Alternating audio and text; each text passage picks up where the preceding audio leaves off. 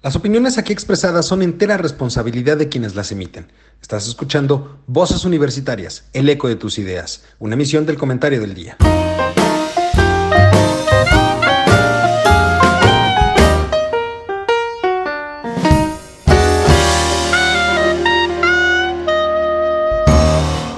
Hola, ¿qué tal mi querido público culto y conocedor? Ya es miércoles, ombligo de semana, y como cada semana Estamos aquí en este programa Voces Universitarias, el eco de tus ideas, poder platicar en esta ocasión sobre dos temas muy interesantes y que vale la pena analizar.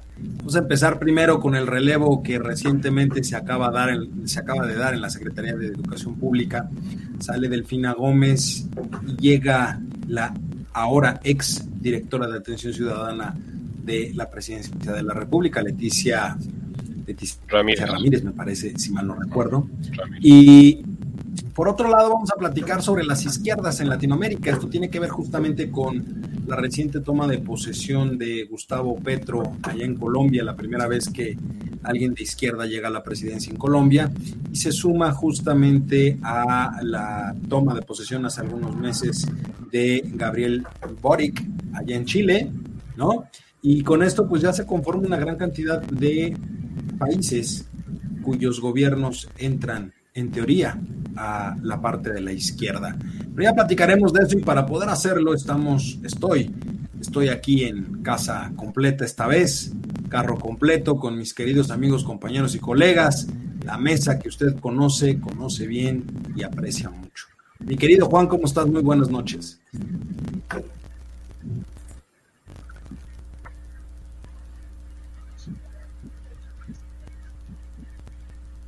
Creo que tenemos por ahí un pequeño problemita con... Pues bien, bien mejor que la otra vez que me sentía medio mal de la cadera que anduve cargando ahí cosas muy pesadas. Súper. Si es que anduve cargando cosas pesadas y lógicamente me repercusionan. Entonces ya, ahí la voy llevando. Gracias. Afortunadamente, doctor. Mi querido Mario, ¿cómo estás? Muy buenas noches. Mi estimado Eduardo, pues con el gusto de compartir nuevamente otra sesión con cada uno de ustedes, con Carlos, con Juan y contigo, y pues puestos para platicar sobre estos temas de actualidad. Y por supuesto, quien controla el changarro y es el as bajo la mano de la tecnología de este programa, es decir, el culpable de que se nos vaya la señal o de que algo nos sirva. Mi querido Charlie, ¿cómo estás? Muy buenas. Hola, ¿qué tal? Muy, muy buenas tardes, noches, días, dependiendo de la hora en que nos vea, este, en el momento o escuche. que escuche. Sí, claro, claro. Este, pues bienvenidos sean a este show mágico cómico musical. Cultural. Ah cultural sí, sí político cultural. aquí sí. Hay caché aquí no ponemos a chicoche no no no. No no no. Oigan pondremos a Selena. Se, se acaba de formar el SWAT mexicano. El SWAT mexicano. El SWAT mexicano. ya teníamos un grupo que eran nosotros. No, pero ahora esto, esto es con la guardia. Ah, es con. Ah, no, no, pues entonces ya. Sí. ¿Y cómo, cómo se va a llamar, don Juan? ¿Cómo se va a llamar el nuevo grupo? No, no, no. Nomás sacaron la fotografía. Porque no durante muchos años tuvimos al grupo Zorros, sí. que era el equivalente al norteamericano. Bueno, para Dios ni para por cierto. Oigan, pues vamos a empezar un poquito con esto del relevo. El relevo en la Secretaría de Educación Pública. Sale la estimadísima amiga del doctor Araque, la queridísima maestra Delfina Gómez, deja la Secretaría de Educación Pública porque se ha decidido ir a coordinar supuestamente los consejos o las no sé qué rayos de Morena, que no es otra cosa más que el preámbulo para la candidatura a la gubernatura del Estado de México. Por segunda vez va a buscar la gubernatura de la ciudad de, perdón, del Estado de México. Pero te faltó, te faltó un adjetivo calificativo superlativo, honestísima. Ah, perdón, la queridísima y honestísima amiga del doctor Araque, la maestra Delfina Gómez. Deja el hueso para ir a buscar otro. Y en su lugar llega la otra, la otrora estimadísima, queridísima amiga de eh, nuestro querido amigo Charlie, la maestra también, Leticia, Ramírez. Que hasta este momento se venía, se venía este, desempeñando como directora de atención ciudadana en la presidencia de la República. Y aquí yo quiero dejar algo en la mesa antes de eh, pedir su opinión respecto de este relevo. Nada más quiero dejar algo en la mesa que es algo de lo que puse en mi artículo que escribí en el comentario del día el día de ayer. La maestra Leticia Ramírez, la nueva y flamante secretaria de Educación Pública que sustituye a la eminencia gris que es Delfina Gómez, de acuerdo con el presidente, es la más adecuada, la más indicada para el puesto, dado que fue profesora durante 12 años.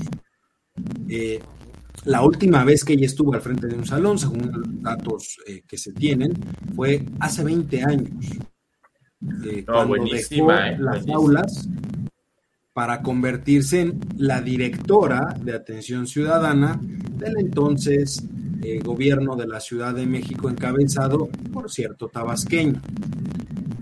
Puesto en el que estuvo desde el año 2000 hasta el año 2012, Marcelo, el carnal Marcelo, el Coldo, amigo de todos, la conservó en ese, en ese puesto durante su administración. Y cuando llegó el pequeño Mancera, decidió retirarse del puesto y conservarse únicamente como asesora de la Secretaría de Medio Ambiente de la, de la Ciudad de México. Con lo cual, cubre 20 años, bueno, cuando llegó este gobierno, por supuesto, volvió a ser nombrada directora de Atención Ciudadana, pero ahora de la Presidencia de la República. Con esto ya suma a la fecha 22 años como burócrata contra 12 años como profesora, es decir, ha sido más tiempo o ha vivido más tiempo del presupuesto como burócrata que como maestra. Entonces, ¿qué opinan al respecto? ¿Cómo ven el relevo en la Secretaría? sí, hacer una acotación, Miguel Lalo. Dime.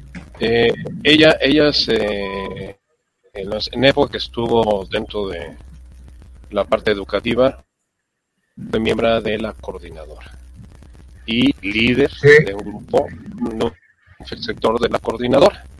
Y hubo una entrevista muy, muy interesante que hizo Ciro Gómez Leiva el día lunes a la maestra del Bester Gordillo, está disponible en redes, la recomiendo, en donde el Bester habla de quién es Leticia Ramírez, su vinculación con la coordinadora y los vínculos que ha mantenido desde la época que tú acabas de apuntar de una manera muy, muy adecuada de la regencia de la ciudad, bueno, la jefatura de gobierno de la Ciudad de México de López Obrador y eh, la vinculación actual con la presidencia de la República.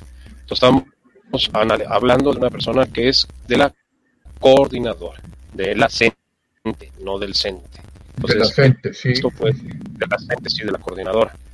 Y recordándole sobre todo a las personas que nos ven y nos escuchan, sobre todo a los, a los millones de personas que nos escuchan fuera del país, que eh, la CENPE, digamos, es la versión radical de el, el sindicato y la coordinadora. La coordinadora que únicamente se encuentra, digamos, adscrita a la parte sur-sureste del país, todo lo que es ah, Chiapas, Oaxaca, Michoacán, ¿no? Toda esa parte.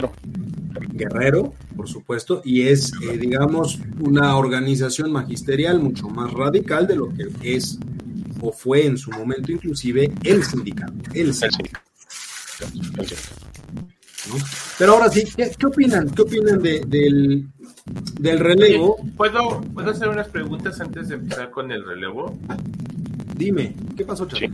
Doctor, ¿cuántos años dio clase usted? ¿Qué doctor?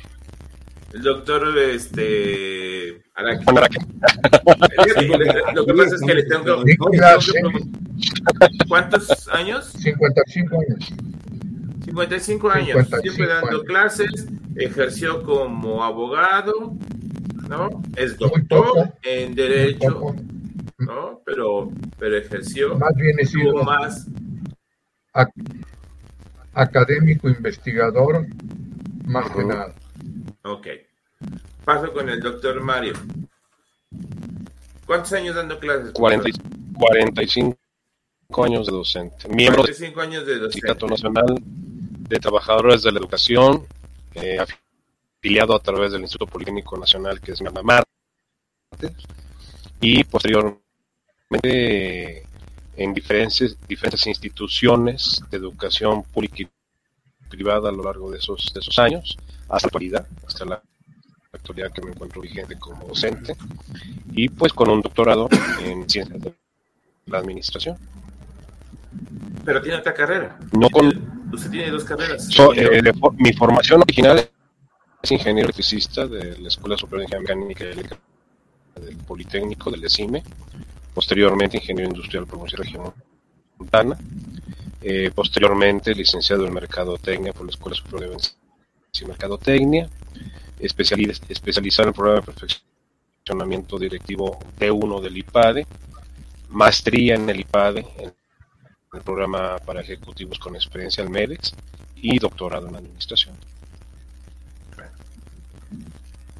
Oye, a ver, te pongo estos ejemplos porque son los que más cercanos tenemos.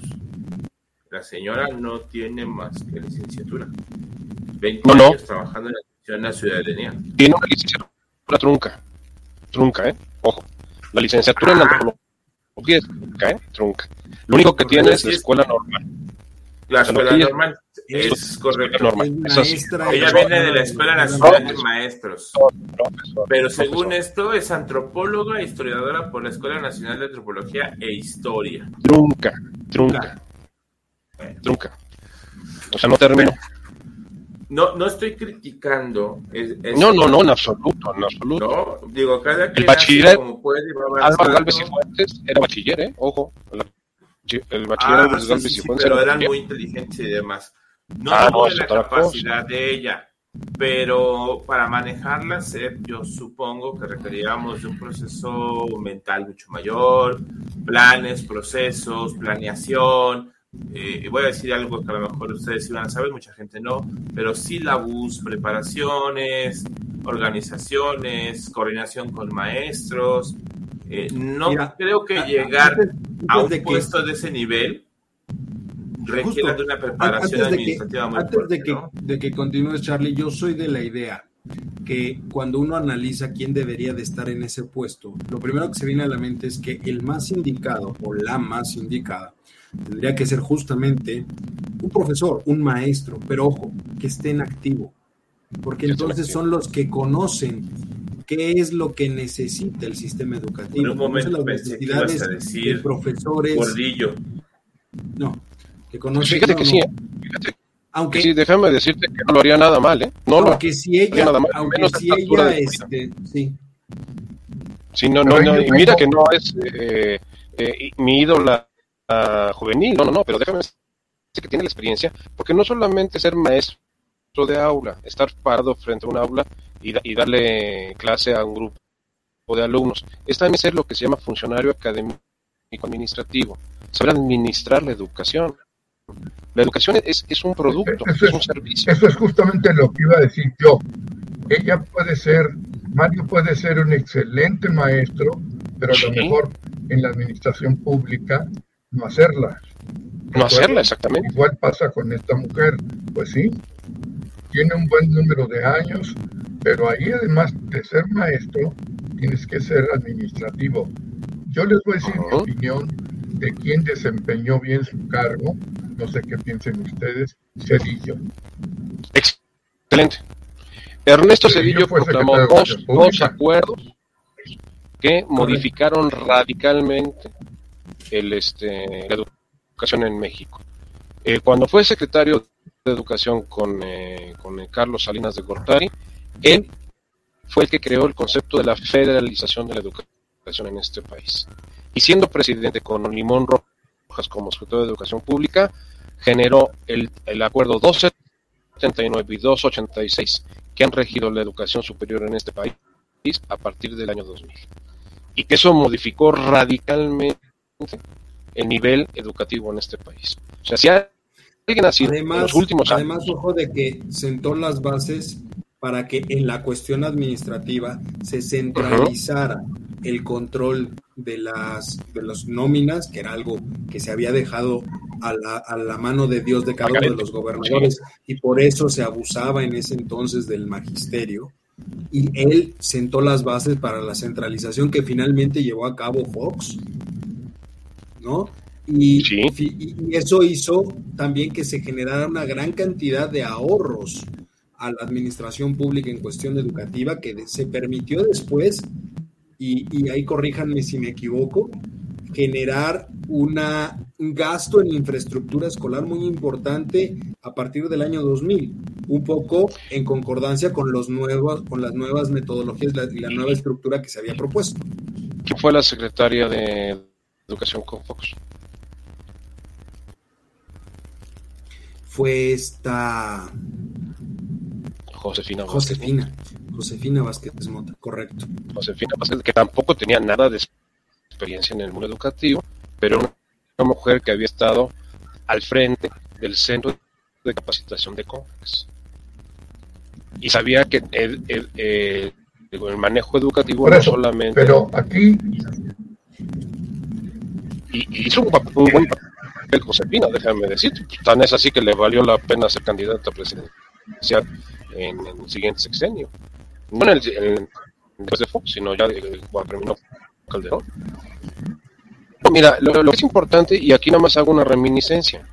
Ernesto Cedillo sustituye en el gabinete de Carlos Salinas de Gortari Secretaría de Educación Pública a nuestro buen amigo Manuel Barlet, que se va como gobernador de Puebla, siendo tabasqueño.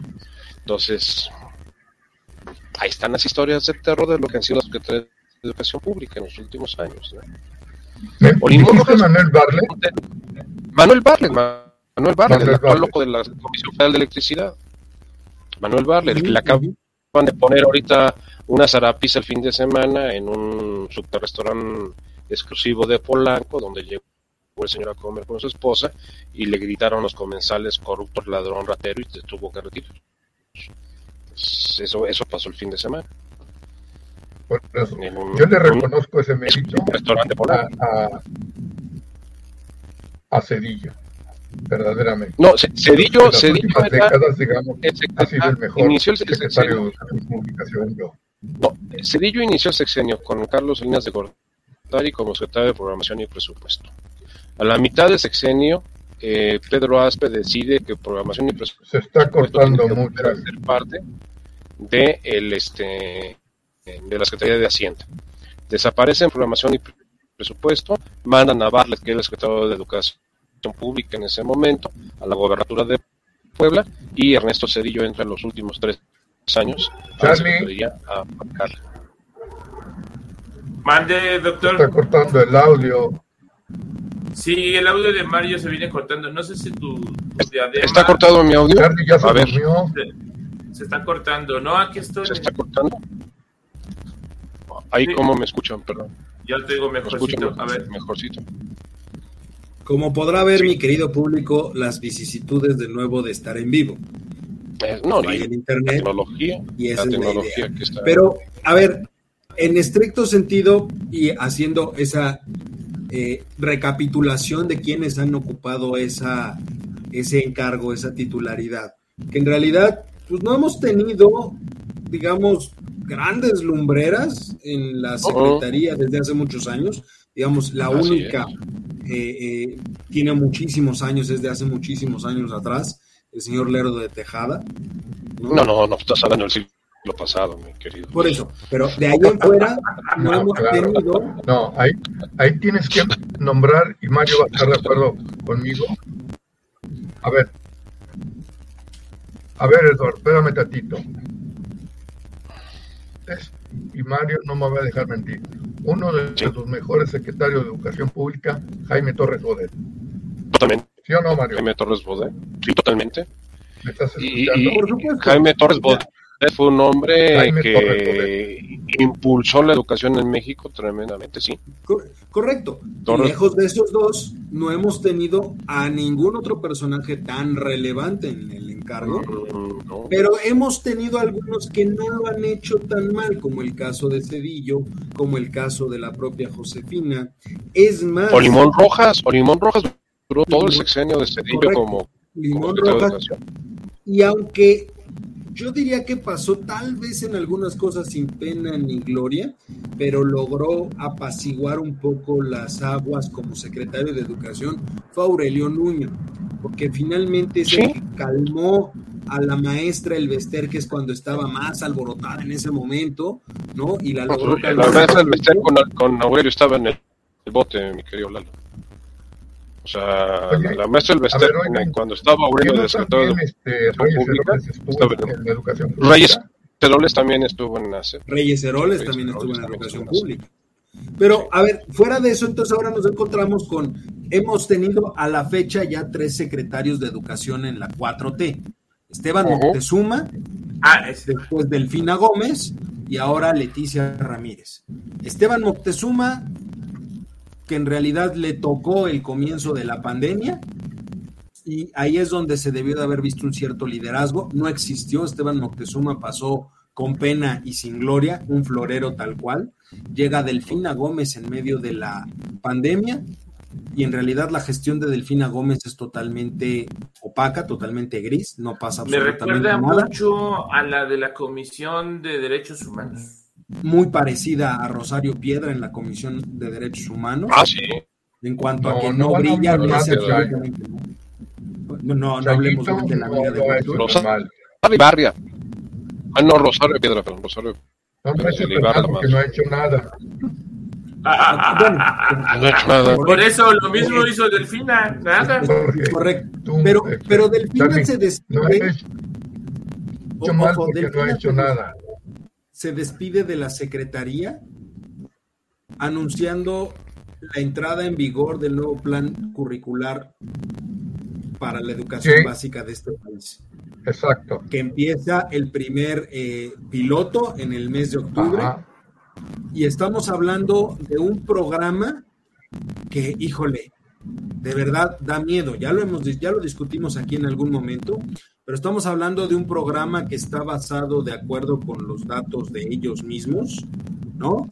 Está basado en siete grandes ejes, pensamiento crítico, interculturalidad, igualdad de género, inclusión, vida saludable, apropiación de las culturas a través de la lectura y la escritura, las artes y experiencias estéticas. La idea específica de esto es dividir la educación en fases, eso es lo que ellos proponen. La fase 1, que es la educación inicial, para niños entre recién nacidos y, dos años y once meses, la fase 2 que sería la educación preescolar, primero, segundo y tercer grado, fase 3 educación primaria, fase 4 tercer, cuarto grado de primaria, fase 5, quinto y sexto de primaria y fase 6 los tres grados de educación secundaria. Esa es la propuesta que ellos tienen. Pero aquí lo que llama mucho la atención es que la evaluación, la evaluación que ellos proponen ya no es la evaluación que conocemos, porque ellos lo que dicen es que la evaluación tendrá que estar dada o tendrá que estar eh, sustentada no en el hecho de revisión de tareas o, calificación de exámenes, sino que le da toda la prerrogativa a los docentes para determinar los criterios de evaluación, poniendo como punto central, eh, digamos, la, realidad, que es lo que dice el documento, social, territorial, cultural y educativa de los eh, niños y niñas, de los estudiantes en general. Entonces, pues yo ya no entendí qué clase de programa o plan curricular vamos a estar utilizando. Y con eso se despide Delfina. Como diría el clásico, aventó la piedra y se echó a correr. ¿Qué les puede decir o qué les dice en un momento dado? Lo que pasa es que aventaron conjuntamente las dos cosas, Eduardo. Hicieron coincidir las dos cosas para que la tal Delfina saliera como si ella hubiera sido la autora o redactora, como quieras llamarle, del plan. O sea, es una buena estrategia. Ah, miren lo que hizo. Yo por ahí lo veo, ¿no?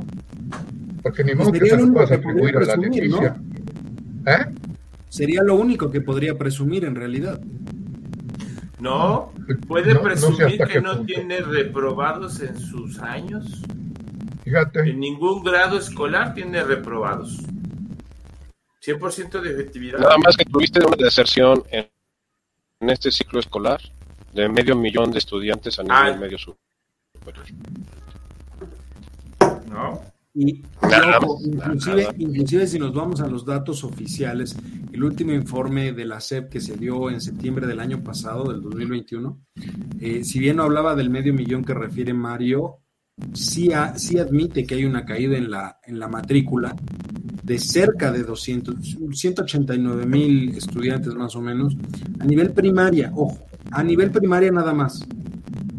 A nivel este, profesional, es decir, licenciaturas y posgrado, el, el, última, la última proyección se hablaba de una caída de cerca de 25 mil estudiantes, que si consideramos el porcentaje de la población que llega al nivel profesional, pues es mucho hablar de 25 mil estudiantes menos.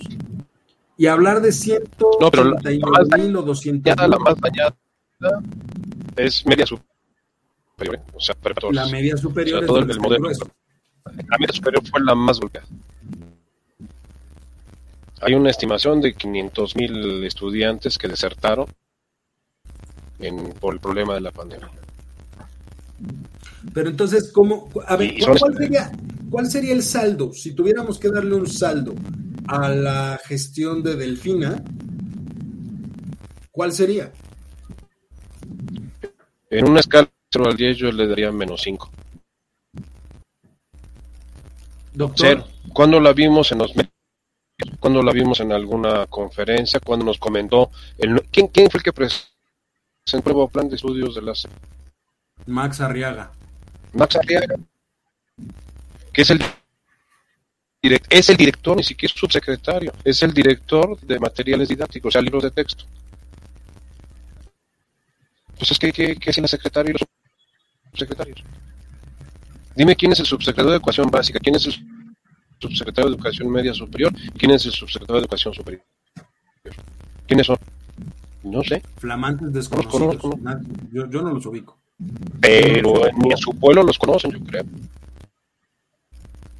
Sep se desdibujó con Delfín, o sea, todavía con Esteban Moctezuma, por la figura política que es Esteban Moctezuma, no, no por su capacidad para hacerse de educación pública, la cual no la Pero a ver, este, Esteban brilló porque finalmente tuvo que salir a dar la cara por el Siempre ha hecho eso, Andrés Manuel.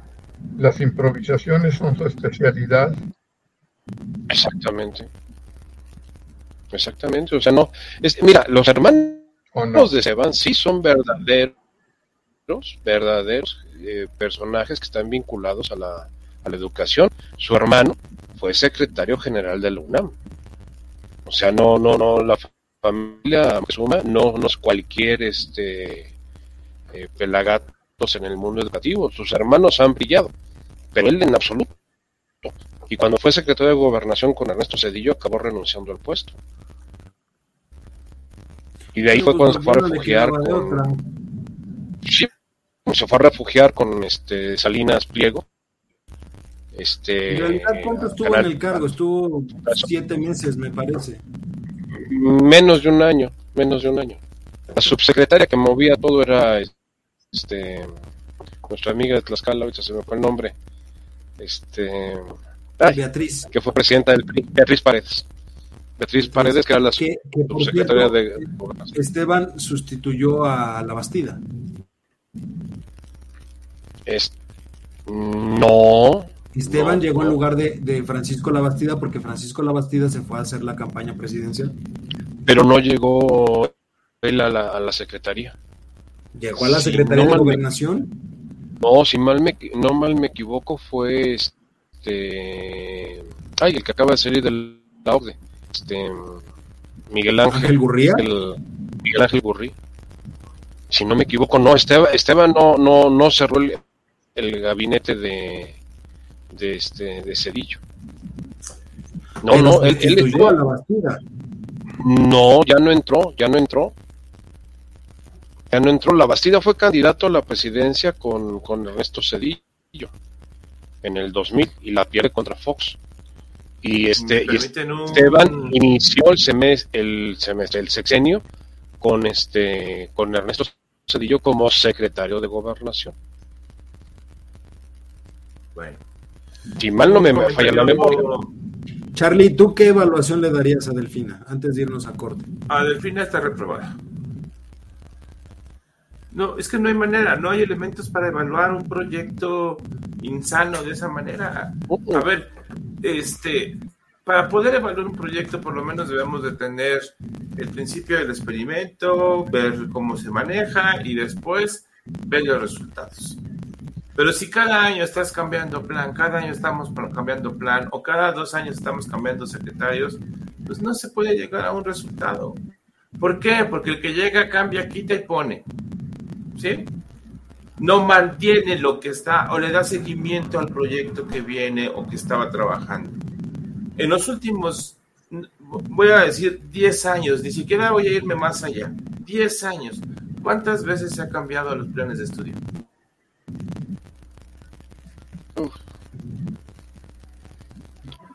Fácil. Fácil, fácil, cuatro. O sea, en dos y medio no puedes ver resultados claros. Este es un proyecto que tendría que ser de larga duración. me parece que nadie ha entendido que hablar de educación es a un horizonte de largo plazo. E, e, mínimo 20 años. La, gran falla que se tiene, porque efectivamente quien empiece un nuevo plan de estudios hoy, pues tardará en verse reflejado si funcionó o funcionó, ni siquiera cuando termine su vida educativa, estamos hablando de cuando menos 15 años, sino una vez que está en la vida eh, profesional o laboral. A ver, Lalito, educación sexual en el plan de educación ingresó, ¿qué? ¿Hace 15 años? ¿20 años? Más 20 años, finales de los 90. Más finales, de los, fíjate, finales de los 90. Hablar de planeación sexual o, ese tipo de, educación sexual en los 80 era una aberración. Hoy hay una materia que van a incluir que se llama este, de tolerancia. Tolerancia no, pero ahí tengo el nombre de la materia igualdad. ¿No? Entonces dices, bueno, si vas a meter una materia ahorita, pues no esperes que esa materia en dos o tres años pues tenga repercusiones. Tendrás que dejarla y, y e irla, eh, darle seguimiento. Hace más de 20 años quitaron del plan de estudios la materia de civismo. Sí. Y la incorporaron a ciencias sociales. ¿No? Civismo no se da más y yo no sé si fue un error, fue un error garrafal. Pero en fin. Este, antes de irnos al ahora, corte, ahora vamos a tener educación comunitaria. El civismo va a ser sustituido por la educación comunitaria. Sí, ahora les van a enseñar cómo armar como unas hippies, ¿no? Pero Exactamente. Antes de irnos, doctor Juan, ¿tú cómo evalúas a Delfina? Me lo pones bien difícil luego, ma, porque hay gente que ya le haces, le haces el feo de le haces el feo de entrada. Para mí esta mujer es una deshonesta que no tiene por qué estar en una secretaría, que lo que se va a hacer en la secretaría es enseñar entre otras cosas valores. ¿Y tú qué valor qué valor vas a enseñar o pedir que se enseñe cuando tienes ese descrédito, digamos. Vas a decir tú, bueno, pero los escuincles o los chamacos no saben de eso. Bueno, está bueno, me parece bien, pero, pero como una representante, yo creo que te tendrías que poner a otro tipo de, personas, ¿no? Personajes que hayan destacado, en fin, ¿no? Cosas como esas. Porque también habría que ver que... Una delincuente confesa, ¿no? De hecho, voy a Totalmente. Es como si yo te preguntara, el famoso diezmo ¿qué pensarías de que Octavio Paz hubiera sido secretario de Educación Pública? Pues sí. Octavio Paz para mí sí. Sí, sí. Es como Jaime Torres Bodet. O sea, Octavio Paz es eh, eh, equiparable a, Jaime Torres Bodet como secretario de Educación Pública. No, ahorita estaba viendo la lista, o sea, eh, personajes como Fernando Solana, como Jesús Reyes Ceroles, por eso. como González Avelar, que fueron gente con una capacidad, una trayectoria política. González Avelar, tienes también a José Ángel Pescador. José Ángel Pescador fue el rector de la Universidad Autónoma de Nuevo León y, ahí pasó a la secretaría. Estuvo un año. Al final fue el que cerró el sexenio de, Salinas. Pero después tuvimos un personaje muy interesante. Nefasto Falsati. Perdón, Fausto Falsati. Fausto Falsati que venía de Conacyt. Fausto eh, Alzati Ah, ¿No te acuerdas que no era ni licenciado. Ni era licenciado, que no tenía y se estaba como doctor. Sí, exactamente. Y a él fue el que sustituye Miguel Limón Rojas, que fue un, excelente secretario de Educación Pública con Ernesto Cedillo. Pues ahí lo tiene. Tenemos eh, estrellas fulgurantes, tenemos improvisados, pero sobre todo Creo que nunca habíamos llegado al grado como hoy de tener a una delincuente confesa a cargo de la Secretaría de Educación Pública. Ya lo tuvimos. Ahora hay que ver cómo cierra Leticia Ramírez, porque finalmente ella es la que va a cerrar el sexenio, seguramente, y no con muy buenos resultados, diría yo. Habrá que ver el retroceso real que se tenga al final de este sexenio, que es cuando se va a empezar a evaluar toda la política educativa. Pero vamos a un corte, regresamos en un momento y vamos a hablar ahora sobre la izquierda latinoamericana. Antes de un corte, quiero mandarle un saludo al señor Carlos Araque que dice: Este proyecto es una aberración y pretende despedazar la educación en este país. Ya estamos de vuelta y como podrá ver, le recomiendo mucho los lunes, hora libre, los martes, Bitácora Internacional, los miércoles, por supuesto, la mesa estrella del comentario del día, Voces Universitarias, y el día jueves, el trago económico. Va a estar muy buena la programación de esta temporada, vale mucho la pena. Pero ahora sí, regresando al tema, yo quisiera preguntarte, mi querido Juan, antes de entrar de lleno a lo que sucede hoy en Latinoamérica, si nos puedes dar una pequeña definición, de acuerdo a tu experiencia, de lo que es la izquierda política y cuál es su diferencia con el populismo. Te digo que me avientas puras bombas, ¿no? para comenzar, para comenzarse, este, de lo que yo he leído de algunas gentes, se dice que la verdadera izquierda no existe. La verdadera izquierda no existe. Siempre ha sido una mezcla, en todo caso, de diversas ideologías. El hablar de, de ese tema de izquierda, pues este, está muy recortado el camino, digamos, porque yo te puedo decir este hombre que fue director del Instituto Politécnico Nacional, el ingeniero ah, que era del Partido Comunista, ¿cómo se llamaba? Castillo, Alberto Castillo. no, pero nunca fue, nunca Alberto Castillo era de la UNAM. No, pues, Alberto Castillo nunca dirigió el Instituto Politécnico. Bueno, ok, de acuerdo. A lo que voy es lo que para mí en un momento dado tendría una tendencia de ese tipo, nada más. Si me equivoco efectivamente de dónde fue director es probable, pero fue un agente... Él fue el, director maestro en la Facultad de Ingeniería cuando el movimiento 68 estuvo encarcelado en Lecumberri y además como ingeniero es el creador del concepto de la tridilosa, que es todas esas estructuras que hemos visto en muchas partes del mundo, de que utiliza un polígono que le permite soportar una losa en grandes espacios de superficie. Y él creó un partido político que fue el PSUM, Partido Socialista Unificado de México. El Partido Exactamente, Partido Socialista Unificado de México, el PSUM, el cual es eh, co-creador de el Frente Cardenista de Reconstrucción Nacional en el 88, en donde lanza a Cuauhtémoc Cárdenas como como candidato a la presidencia.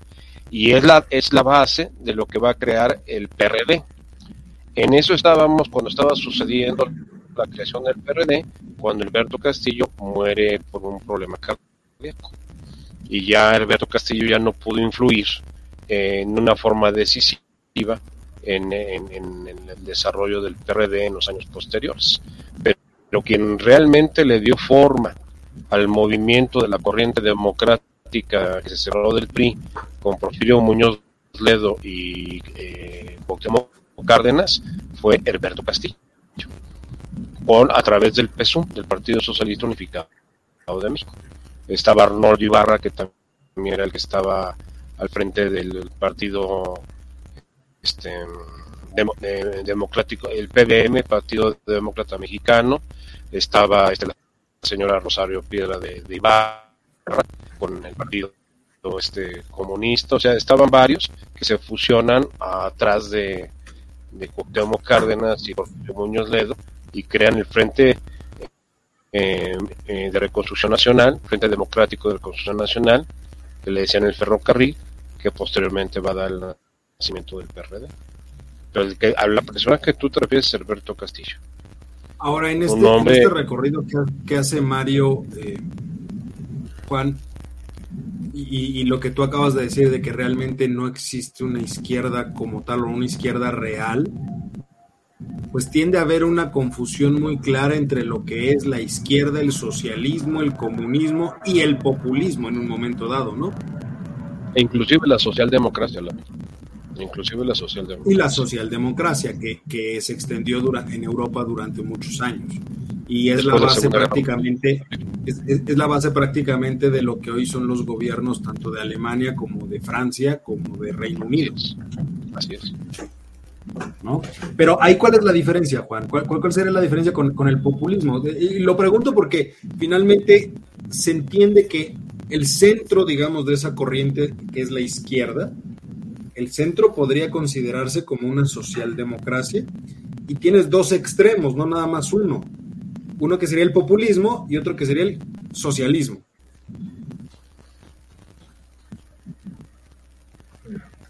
Pues mira, este, el problema está en que para mí el populismo no es ni siquiera una ideología, es una corriente nada más que tiene tendencias en un momento dado este, de socialismo, de, no sé, de otras cosas. Yo el, el populismo es algo que es una de las palabras, al igual que que aborrezco a cierto punto, porque no es lo que Andrés Manuel pregona entre todos, porque se sale mucho de lo que son los límites o los márgenes, como quieran, del populismo.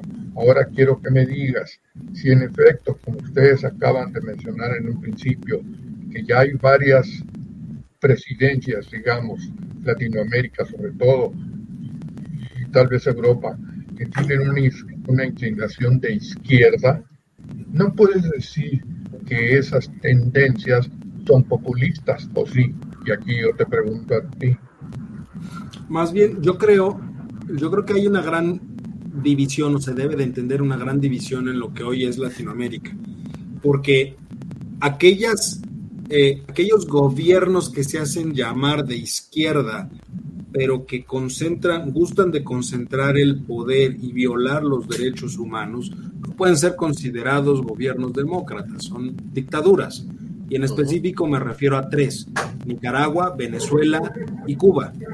Nicaragua con Daniel Ortega, Venezuela con Maduro y Cuba con Díaz Canel. Es decir, ellos yo no creería que son ni de izquierda ni de derecha, son gobiernos autoritarios que los podemos considerar como una dictadura dentro de Latinoamérica. Claro.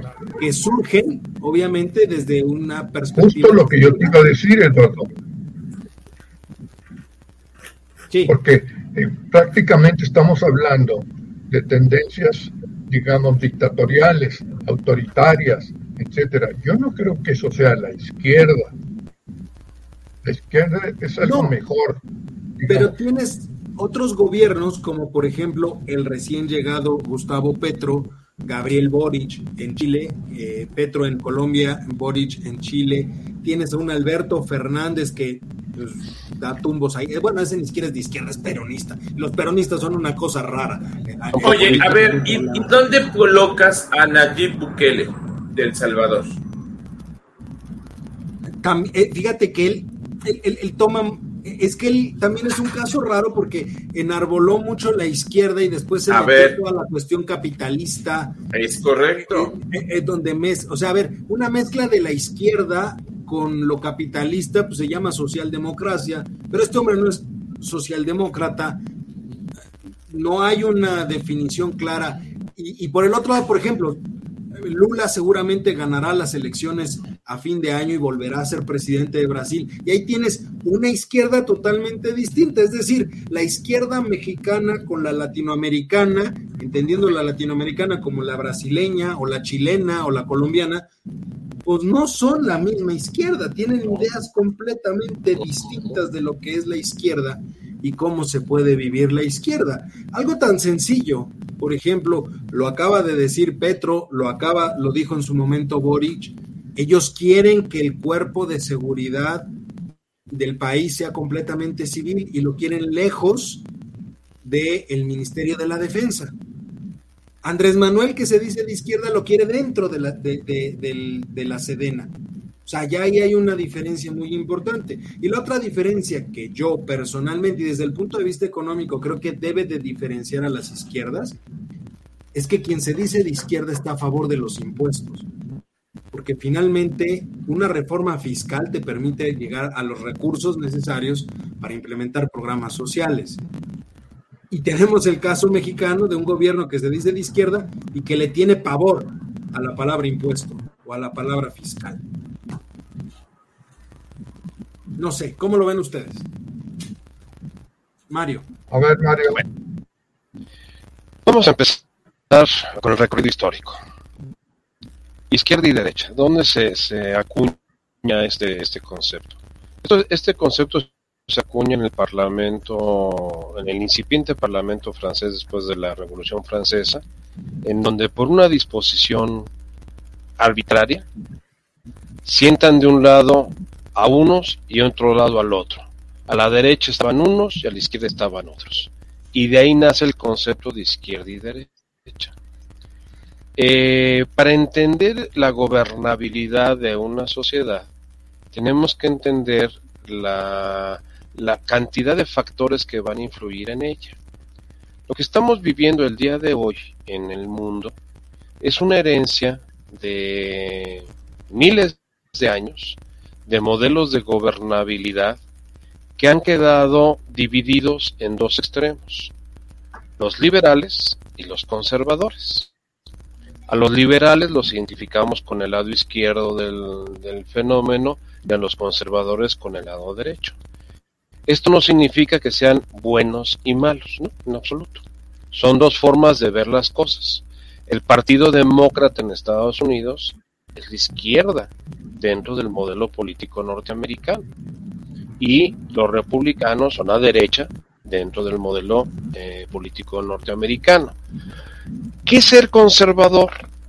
Alguien que considera que lo que existe y se ha construido a lo largo del tiempo se debe de mantener para que las cosas continúen como se han desarrollado hasta este momento. ¿Y quién es un liberal? Aquel que piensa que esto ya no responde a las realidades que se están viviendo y que por lo tanto se deben de modificar. Eso sería lo ideal, que los dos grupos coexistieran como existen en Estados o existían en Estados Unidos hasta, hasta antes de la llegada de Trump, que polarizó el movimiento. Entonces hablamos de extremas derechas y de extremas izquierdas. Y como tú bien lo apuntabas, Eduardo, ¿quién está en medio? La socialdemocracia. ahora sí que como dirían en mi pueblo, ni tanto que queme el santo, ni tanto que no lo alumbre. Tú tampoco puedes eh, crear eh, una reforma fiscal indiscriminada sobre los capitales, porque simple y llanamente lo que lo hemos vivido en los casos de Francia y Alemania, los grandes capitales se van. Así de fácil y de sencillo. O sea, parte del costo del país es el costo fiscal Entonces, si a mí me quieres cobrar el 50% de, de, impuestos sobre mi patrimonio, ¿sabes qué? Me voy. Y me voy a un lugar donde no me cobran esos impuestos. Y la gente que tiene ese, ese, capital puede moverse en cualquier parte del mundo y más ahora con la globalización. ¿Qué estamos viviendo en América Latina? En América Latina, en los años 20, eh, en Europa se desarrolló un concepto encabezado por Benito Mussolini que se conoce como el fascismo. El fascismo es el gobierno de una sola entidad. Y Benito Mussolini personificó y desarrolló este concepto a las mil maravillas. Sus grandes discípulos, Adolfo Hitler y Francisco Franco. En América Latina, como somos tan inventivos, Domingo Perón toma el fascismo como, como base y crea el concepto del populismo a través de eh, Perón con sus descamisados y arropa el fascismo de un con algo popular, algo de y ese es la, eh, el concepto de referencia de, la, de, la, de, la, izquierda histórica en América Latina. Por eso eh, Fernández en este momento está debatiéndose porque no es un peronista, un populista como el Kirchner. El problema de la izquierda en América Latina es que son rabanitos, muy rojos por fuera, pero muy blancos por dentro.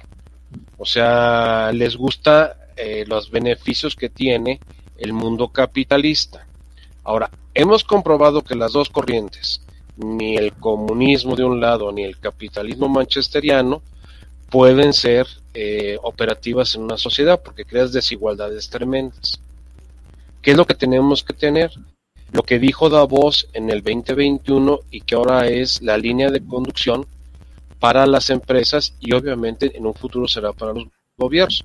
El concepto ASG, ambiente, sociedad y gobernabilidad. Ya no podemos pensar en que una persona posea eh, los recursos infinitos de capital y de, y de económicos en una sociedad, cuando en esa misma sociedad existen millones de gente en estado de carencia total.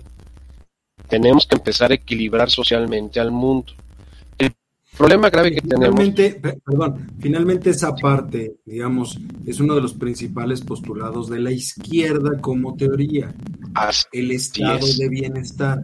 De bienestar. Vamos a generar un estado de bienestar a través de sistemas de bienestar enfocados a mejorar la redistribución del ingreso, a través de la generación de bienes públicos, que es mucho de la teoría que toma la socialdemocracia para instaurarse en Europa y para qué es lo que hizo prosperar en su momento Alemania, Francia, Reino Unido y a todos esos países.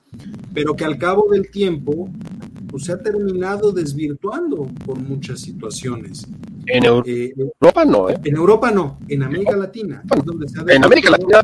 Porque, ¿Por qué? Porque los que llegan son, eh, como lo acaba de decir Juan muy atinadamente, rufianes, ladrones, como el caso de la señora Delfina. Imagínate cuando la señora Delfina sea gobernadora del Estado de México. Pues salve, el que pueda. Salve el que pueda. No va a pasar nada, ya acaba de pasar otro ahí igualito. No, el actual gobernador es un gobernador inexistente, es virtual. O sea, ¿cuándo lo ven ustedes en las noticias? ¿Cuándo lo ven ustedes haciendo una gira por el Estado? ¿Cuándo lo vemos? Yo vivo en el Estado de México. ¿Cuándo lo vemos aquí viendo las problemáticas que tienen en los municipios? Nunca. Es un príncipe, es un príncipe del grupo. Y, se va. y ni siquiera creo que cobre, o sea, le dan de depósito. Pero, pero a ver, o sea, ni, ni se molesta pero a ver, en ese sentido, puede ser que no pase nada, puede ser que pase mucho, pero tenemos experiencia ya de lo que ha sucedido con muchos gobiernos latinoamericanos. El caso argentino es muy interesante porque tal parece que la, clase política argentina, los peronistas, son tercos, necios y cerrados. ellos les gusta, empiezan un auge impresionante, se desarrolla Argentina y ahí van a meter los postulados peronistas más arcaicos que existen y terminan tumbando la economía y están como están ahorita. volteas a ver el caso. A ver, Eduardo, nos costó 30 años, 30 años nos costó, de la década de los 90 hasta el 2020 nos costó construir la plataforma económica, política y social de este país. Y cuatro años la hemos hecho pedazos. Que no, son, la eh, en lugar de, de, los tangos italianos hacer corridos mexicanos. O sea, eh, me acabas de describir la misma Algo que no entiendo, algo que no entiendo yo de la izquierda latinoamericana es la terquedad de tropezarse con la misma piedra. Porque, tenemos a la mayor parte de los gobiernos latinoamericanos. Porque la América Latina sigue teniendo grandes desigualdades sociales, en donde hay una gran cantidad de personas resentidas, subrayo el término, resentidas, como el que llegó a la presidencia en este país en este sexenio, es un resentido político, económico y social, y lo ha demostrado durante los cuatro años que, ha estado al frente del gobierno, y que obviamente los resentidos lo siguen. Fue el mismo fenómeno de Trump. O sea, no, no, no hay que inventar el hilo negro. Trump es un resentido del, sistema político y económico norteamericano. Si tú revisas la biografía de Trump, no es el empresario tipo Elon Musk o Jeff Bezos o cualquier no, por supuesto que no, es un empresario que ha vivido de la quiebra de sus empresas, literalmente. De la tranza. Pero a ver, en ese, en ese sentido, por ejemplo, considerando, y para terminar ya el programa, porque Charlie ya nos está cortando, considerando que el mismo Biden se podría decir que es de la corriente izquierdista dentro de los Estados Unidos, como bien lo mencionaste. Sí, es un no, liberal. no enarbola la izquierda que conocemos en, en América Latina, pero es la parte de la izquierda americana, de la democracia americana. Entonces mi pregunta sería nada más de manera muy rápida para ustedes, empezando contigo, este, Charlie, si quieres. Entonces realmente el mejor modelo o el modelo al que se tendría que buscar no es izquierda ni derecha, sino efectivamente el punto medio, y tampoco voy a decir socialdemocracia porque tiene sus asegúnes también ahí. No, que ser un punto medio, ¿no? que, no, que no, ojo, que no se ha logrado en Latinoamérica. Yo creo que no puedes ir a los extremos. Eh, mira, estamos viviendo el caso de Bolivia llegó este, este personaje, ¿cómo se llama? Se me fue el nombre del presidente anterior. Evo. Evo. Llegó Evo, enarbolando el poder de los, ajá, de los indígenas de Perú y demás. ¿Y qué pasó? Pues resulta que Evo se fue quedando, se fue quedando, se fue quedando, hasta que de plano le dijeron, oiga, ya, ¿no? Córtele. Le cortó, hubo una serie de cosas ahí, dieron un golpe de Estado, la que dio el golpe de Estado en este momento está en la cárcel y ahora tiene a otra persona que es del grupo de Evo, ¿no? Volvemos a los casos, extremismos. En México, durante más de 70 años, un partido político tomó el control del país. Luego nos fuimos a la derecha, pero no, estado no, era, no era una línea, una línea única. ¿eh? Eso es lo que es interesante. Eh, eh, estoy de acuerdo. El modelo pero era un partido político que hizo como una dictadura. Díaz Ordaz no se puede comparar a López Portillo, ¿eh? Ojo. El pensamiento político o ideológico de Díaz Ordaz no se compara con el López Portillo. No, el pensamiento político ideológico de Adolfo López porque en un mismo menos. tienes diferentes ideas, diferentes políticas me parece perfecto, pero aún así el PRI dominó y hizo lo que quiso con este país. Hoy parecemos badajo de campana, para allá, para acá, para allá, para acá. Este, pero si ves, que Carlos, en los 70 años que duró el PRI, esto avanzó. Y no como quisiéramos, no en la manera ideal, pero avanzó. Yo no estaría muy de acuerdo porque tuvimos una inflación, tres ceritos no, no, no, no, no, no. Vamos a ver los, no, vamos a ver los 70 años. la inflación se pegó en la década de los 80. Mm, yo también, tengo elementos. ¿Por qué? Porque lo he estudiado detenidamente. Ese tema yo creo que lo podría, no lo podríamos a ver, tocar. El tema, el tema de, de, la izquierda da para mucho, ¿no? vamos a redondearlo para retomarlo en, el siguiente programa porque creo que vale mucho la pena. El problema es que la izquierda en América la confunden con dictaduras. Ese es el problema. Así es. Pero, llegan fascistas, llegan fascistas, la izquierda es fascismo. Izquierda en América Latina es fácil. Algo, está intentando decir el doctor, pero su, su volumen. Ya, ahora sí, ¿qué Doctor, otra vez, perdón. Sí, dijo, según es lo que ustedes dicen, la, la, la izquierda se identifica con una dictadura. Pregunto. Parece la tendencia. En América no, no digo que Latina, En América Latina. Aunque, aunque, ojo, tenemos el caso de la dictadura en Chile de Pinochet ¿eh? y era extrema derecha. Es derecha, derecha, derecha, Por eso. Entonces, no podemos. Y fue cuando Chile ingresó y fue cuando Chile se potencializó económicamente hablando. Bueno, lo mismo le pasó a México y socialmente. con Porfirio Díaz. Pero ojo, tenemos ah, también el tema de la, pero tenemos el tema de la militarización. ¿eh? No, pero fue lo mismo que le pasó a México, o sea, se potenció con Porfirio Díaz. México era una turba de caudillos hasta que Díaz puso orden a finales del siglo. Eso es lo que le estoy diciendo. Y México, sí lo hizo. Un país, un país, gracias a Porfirio Díaz. ¿Cuál fue el error de Díaz? Envejecer. Ese fue el error de Díaz, envejecer. Sí, esos son temas bien interesantes. Que nunca tuvo no, no. Yo, yo, yo siento que Díaz es uno de los personajes que le tenemos que dar. Yo creo que tenemos que retomarlo porque, ojo, me gustaría mucho que lo retomáramos también desde el punto de vista de la militarización.